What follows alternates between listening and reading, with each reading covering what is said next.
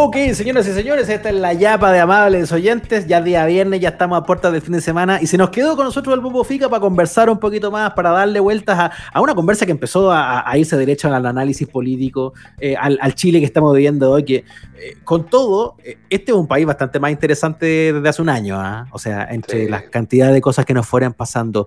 ¿Pensaba ya en un triunfo tan arrollador como el, el que finalmente se dio en el plebiscito? Porcentaje para la prueba y eso? Yo, yo lo deseaba, eh, más que, esperarlo, yo lo deseaba, deseaba que realmente se manifestara la gente, los jóvenes, y que estuviéramos en un 80-20, que faltó poquito, pero creo que, que, el termómetro lo da porque es evidente de que este descontento tiene que ver en lo social, del, de la gente, del, diario vivir, esto de no querer más un Chile endeudado, que no tengamos la posibilidad de, poder ahorrar dinero para nuestra vejez como con decencia, que tengamos que siempre depender del mercado y que mientras uno se saca la cresta, los otros se hacen multimillonarios y, y esta desigualdad con esta falta de equidad nos, nos tiene destruido como seres humanos. Entonces yo quedé muy contento porque siento dentro de todo lo, poco, lo poco, el poco tiempo que fue prácticamente un año, la gente entendió el mensaje y, se manifestó con, la posibilidad de este plebiscito que, que, puso al pueblo en, digamos, sobre el escenario y, mm. dejó de ser público. Sí, y que abre además otro escenario que, es súper, súper complejo, porque como que nos abrazamos un poquito y después empezamos a tirar ese chuche, ¿y ahora qué hacemos? Porque, porque esta es la parte donde hay que ponerse a trabajar, entre otras cosas. Pero mira, si no es, no, no es tan difícil, si lo que tenemos que hacer es crear un pacto que nos dé la seguridad de que las cosas van a ser llevadas con decencia, con respeto, que tienen que ser llevadas con sentido común, ¿no es cierto? Y con dignidad. Mm. Eh, eh, no, no, ¿Por qué va a costar tanto pensar de que en este país el Estado puede tener educación gratis y de calidad para todos, si están las condiciones para hacerlo? Que podemos tener un país donde la salud sea digna, decente, que el Estado se hace responsable a través de derechos reales para que cualquier chileno que nazca en este país sabe que no se va a morir porque no tiene plata. Eso, mm. lo, eso son cosas que, que, que las podemos hacer y que las podemos lograr porque están las condiciones. Y no queremos ni, eliminar a los ricos ni a los empresarios, lo que queremos es que ellos entiendan que su riqueza tiene que ser ganada con justicia y con decencia, es decir, mm. aquí la manga ancha ya no, entonces no, no creo que sea tan difícil, lo tenemos que buscar las personas idóneas para que puedan transmitir eso y que quede plasmada una carta magna que va a ser nuestra carta de navegación de aquí a 50 años más. A propósito de eso, a ti te fueron a buscar como constituyente, o al menos a sondear. Sí, sí, a mí, a mí, la misma gente por a través de las redes sociales me lo ha dicho, porque valora mucho lo que yo dije antes, que se transformó en realidad con esto del mm. estallido social. y, la gente siente de alguna otra manera que yo tengo una, la sensibilidad de poder percibir la injusticia social y que las transmito a través de una crítica eh, humorística en el escenario y que representan el sufrimiento de, los chilenos, del trabajador, del, del hombre que, que, que tiene que llevar el peso en su espalda con, toda la desigualdad que existe.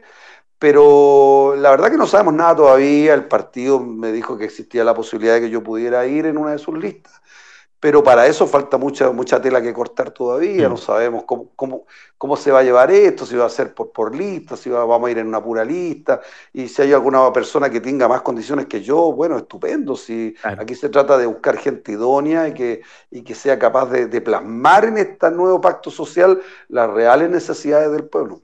Yo sé que no depende solo de ti, hay condiciones que tienen que darse, pero, pero si dependiera solo de ti, o más bien desde las ganas, ¿te veía ahí adentro en la, en la convención? ¿Te gustaría? O sea, cuando la gente te dice eso, te lo... Sí, a mí, a mí yo creo que uno tiene, no, le puede ir quitando el poto a la jeringa siempre, uno tiene de repente que asumir la responsabilidad de decir cosas que la gente no, no, no las toma como, no las considera. Yo creo que la, la entretención, el arte y la cultura son un derecho en este país y eso tiene que estar plasmado en la Constitución.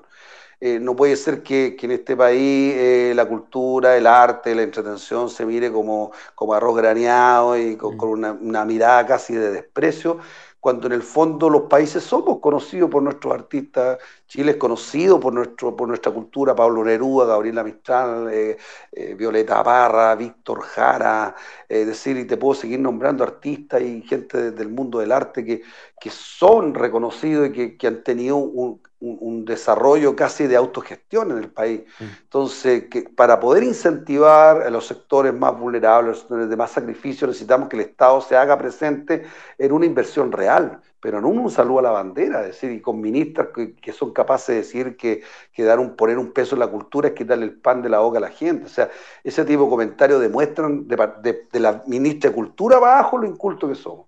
Sí, y además desconocer algo que nos pasó a todos, o sea, ¿qué cosas han mantenido en estos meses terribles eh? la salud mental o, o, los espacios de felicidad de las personas? O sea, bueno, la música, leer, reírse. Eh, aquí empezamos a valorar realmente dónde están las barreras que nos permitieron mantener un poco de estabilidad en meses rodeados de incertidumbre, de falta de trabajo, de muerte, de dolor para mucha gente. O sea, si no le tomamos ahí el peso a estas cosas que nos hacen ser finalmente más personas, ¿quién, quién lo va a hacer?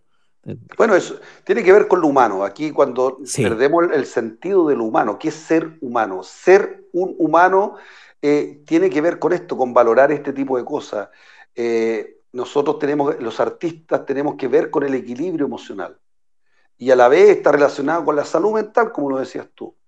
Eh, no podemos pensar solamente en producir y cuánto se llama estar ligado a esto de, de, comprar el materialismo, la mejor tele, el mejor auto. Es decir, necesitamos un crecimiento espiritual y emocional a través de la entretención, el arte, la cultura pero eso tiene que haber una política de, Estado.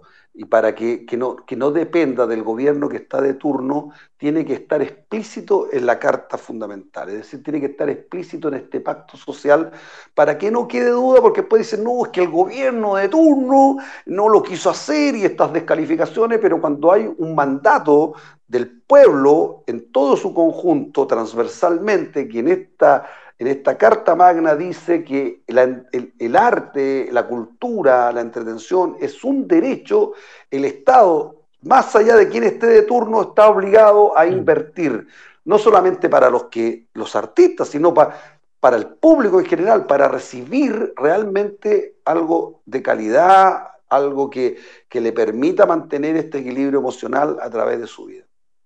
Bombo, eh, la convención, eh, si aparece esa posibilidad y se da, bueno, sería algo que podría tomar. ¿Llegaría hasta ahí o pensando que los escaños del Congreso también han sido ocupados de a poquito por el mundo del arte, que tenemos representantes que han ido para allá? ¿Llegaría no, a eso?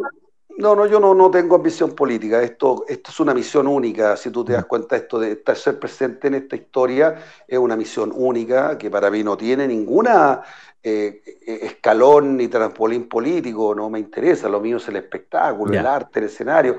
Eh, y, claro, y, ofreciéndome el partido incluso la posibilidad de ir en una de, de sus listas, mi pelea es mucho más transversal que, que, la visión de un partido político. O sea, yo espero ser representativo y llegar a acuerdos, si es que llegar a ser constituyente, de un equilibrio como país que sea representativo de todo. Ya desde el mundo de los empresarios, desde el mundo de los que tienen el dinero, hasta que están en la periferia, es decir, buscar que sea lo más justo y equilibrado eh, para este país, donde nadie sobre y estemos todos incluidos.